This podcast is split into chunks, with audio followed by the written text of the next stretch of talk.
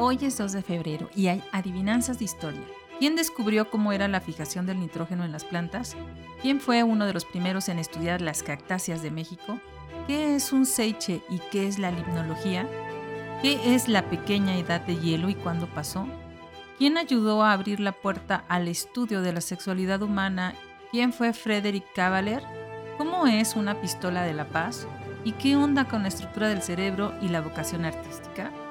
Este no es el mejor podcast de historia de la ciencia. Con seguridad nos podrás ayudar a mejorar Que cada sí, día. que sí es el mejor podcast de ciencia de la historia o de historia de la ciencia. Esto es Ciencia toda la semana, versión extendida. una producción de la Dirección General de Investigaciones de la Universidad Veracruzana. Nosotros somos Gladys Yáñez y Rodrigo López de la Coordinación de Gestión y Divulgación de la Investigación y Tamara Cibrián del Instituto de Neurotología, tres entusiastas de la ciencia de la Universidad Veracruzana. Y más adelante se nos unirá Jonathan Cueto del Instituto de Ciencias de la Salud, también de la Universidad Veracruzana. Empecemos.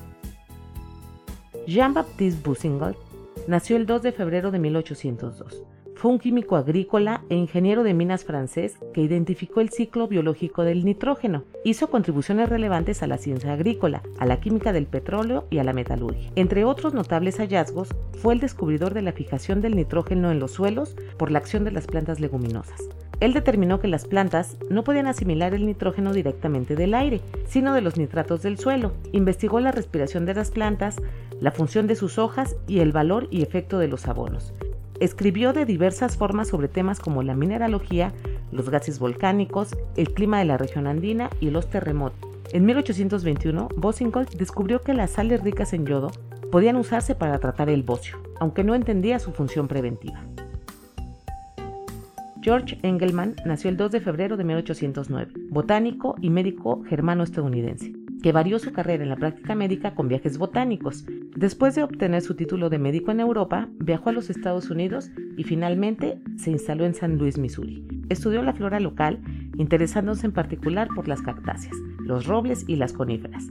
Entre sus 100 artículos que documentan la flora occidental de América del Norte, destaca su monografía sobre el género Cactus de América del Norte, publicada en 1842. Fue el primero en señalar que las viñas americanas estaban inmunizadas contra la filoxera. Engelmann colaboró para incorporar una importante colección botánica en los Shaw Gardens Public, establecidos por el empresario Henry Shaw en San Luis, que ahora es el Jardín Botánico de Missouri. El abeto de Engelmann de las montañas rocosas lleva su nombre. François Alphonse Forel nació el 2 de febrero de 1841, médico suizo, científico y fundador de la limnología, que es el estudio de los lagos. A Forel se le atribuye el descubrimiento de las corrientes de densidad, que se producen en los lagos alpinos debido a las bajas temperaturas de los arroyos derivados de los glaciares. También explicó el mecanismo de los seiches y estudió los terremotos y los glaciares. Un seiche es una oscilación rítmica del agua en un lago o en una ensenada costera parcialmente cerrada, como una bahía, un golfo o un puerto. Un seiche puede durar desde unos pocos minutos, varias horas o hasta dos días. El fenómeno se observó y estudió por primera vez en el lago de Ginebra, la Clemán, en Suiza en el siglo XVIII. A partir del 2 de febrero de 1046, el clima se volvió especialmente frío en todo el planeta, especialmente en el hemisferio norte. En la crónica anglosajona se registró que ningún hombre vivo podría recordar un invierno tan severo. Es el primer registro conocido del comienzo del periodo de 200 años de frío excepcional, conocido como la pequeña edad de hielo. Inicialmente se pensó que era un fenómeno global, pero posteriormente se desechó esa idea.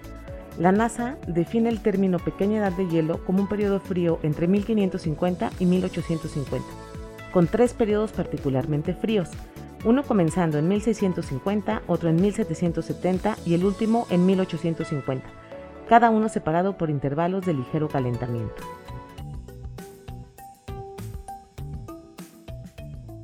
Henry Havelock Ellis nació el 2 de febrero de 1859, psicólogo, ensayista y médico, mejor conocido por sus contribuciones al estudio de la sexualidad humana y su apoyo a la educación sexual y los derechos de la mujer. El trabajo de Ellis catalizó la revolución contra las opiniones victorianas represivas sobre la sexualidad. Viajó mucho por Australia y América del Sur antes de estudiar medicina en Londres, ya que su padre era capitán de un barco. En 1879, Ellis comenzó a estudiar medicina en el Hospital St. Thomas de Londres. Su interés por la biología humana y sus experiencias personales lo llevaron a recopilar los estudios de psicología del sexo en siete volúmenes. El primer tratamiento desprendido del tema, muy controvertido en la época. Sus esfuerzos ayudaron a abrir la puerta al discurso público sobre la sexualidad y sus complejidades.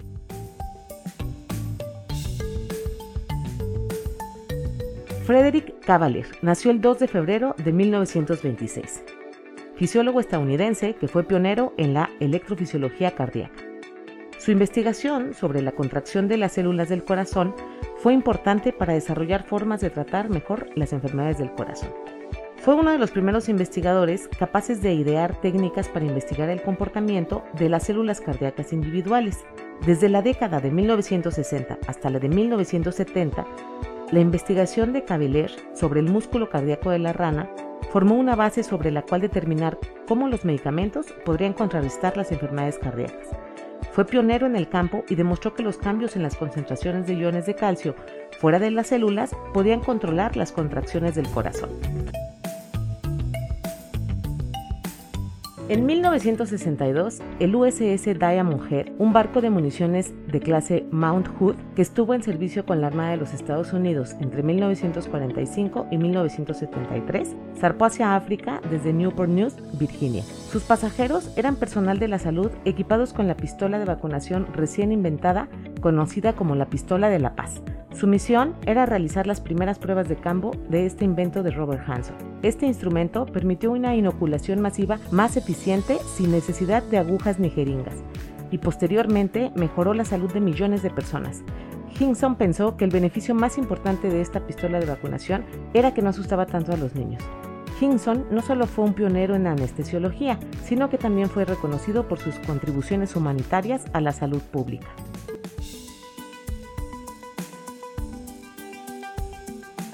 El 2 de febrero de 1995, en una conferencia de prensa en Washington, se dieron a conocer las noticias de una investigación que vinculaba la estructura del cerebro y el talento artístico. El doctor Gottfried Schlaug anunció el trabajo de su equipo de investigadores en el hospital Beth Israel en Boston, Massachusetts. Se descubrió que las personas con oído perfecto tenían una región en el hemisferio izquierdo del cerebro, el pleno temporal, agrandada, sin embargo, también era necesario que, para tener oído perfecto, una persona debía estar expuesta a la música antes de los 10 años. De lo contrario, tener un pleno temporal agrandado normalmente no coincide con tener un oído perfecto más adelante. Y mañana será otro día. Si te gusta la historia, síguenos y entérate de cosas que pasaron cada día en la ciencia. Esto fue Ciencia toda la semana, versión extendida. Una producción de la Dirección General de Investigaciones de la Universidad Veracruzana.